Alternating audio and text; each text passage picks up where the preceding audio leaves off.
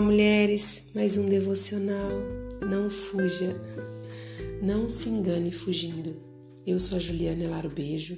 Quero dividir uma palavra com você no dia de hoje, que se encontra lá no livro do Gênesis, capítulo 31, 20. Foi assim que Jacó enganou a Labão, o arameu, fugindo sem lhe dizer nada. Você certamente já ouviu a seguinte reflexão você pode enganar a todos, menos a si mesma. E é real. Você pode fugir ou até fingir que está bem, mas quando olha para dentro de si, percebe que não está bem. Você pode sorrir com vontade de chorar. Você pode dizer sim com o desejo de dizer não. Você nunca pode se enganar. Jacó, ele tem uma história de engano e ele tinha o desejo pela primogenitura e acaba enganando seu pai para recebê-la. É, o que acontece? Ele poderia ter enganado seu pai como se fosse o primogênito, mas dentro de si ele sabia que ele não era. Ele começou fugindo, né, de ser o filho mais novo, de ser o caçula. Depois ele fugiu da presença de seu pai e do seu irmão. E agora ele já casado, morando com seu sogro, que na verdade também é seu tio Labão, ele recebe uma palavra do Senhor, que era tempo de partir e retornar para a terra do seu pai. Chegou a hora de tomar um novo rumo, uma nova direção, fugindo a sua vida toda, fugindo de ser o filho mais novo. Quero a primogenitura, quero ser o primogênito, mas dentro de si nada poderia roubar o fato dele ser o filho mais novo. Foge do seu pai, do seu irmão, daquela confusão, daquele fato que havia acontecido, mas o seu sentimento do que havia acontecido não morreu dentro de si. E agora o Senhor pede para que ele saia do lugar onde ele está e retorne para a casa do seu pai. O Senhor lhe deu uma direção, mas ele não ordenou que era para ele fugir novamente, enganando alguém. Ele teme a Labão a não liberá-lo para partir. Então ele resolve novamente fazer o que ele sempre fazia, fugir no engano. Ele acaba fugindo. É, fugiu como um ladrão, na surdina, sem que ninguém soubesse. Ele esperou um momento oportuno para fugir, com medo que o seu sogro não o liberasse. Ele se esqueceu que quando o Senhor libera uma palavra, é ele que se responsabiliza o Senhor havia ordenado que ele voltasse para a terra do seu pai. E com certeza ele convenceria Labão a liberar Jacó, porque era uma palavra liberada pelo Senhor. E o Senhor convence homens, o Senhor faz todas as coisas para que sua palavra se cumpre. Mas Jacó, ele escolheu novamente o engano. Já era uma escolha que fazia parte da vida dele. Ele estava habituado a viver essa escolha de engano, a fugir já havia passado 20 anos sabendo que ele havia fugido da casa de seu pai e agora ele estava disposto a passar mais uma vida fugindo do seu sogro, da presença do seu sogro. Ele estava fugindo, na verdade, era de si mesmo.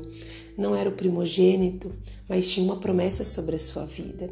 Ele não precisava fugir do seu sogro, pois ele já era marido das suas mulheres e o Senhor havia liberado uma palavra sobre a vida dele. Ele foge de quem realmente ele é e sempre é levado ao caminho de volta. Labão se sente enganado e resolve ir até Jacó, mas o Senhor o visita e, o, e orienta, né? O orienta a não fazer promessas ou ameaças a Jacó.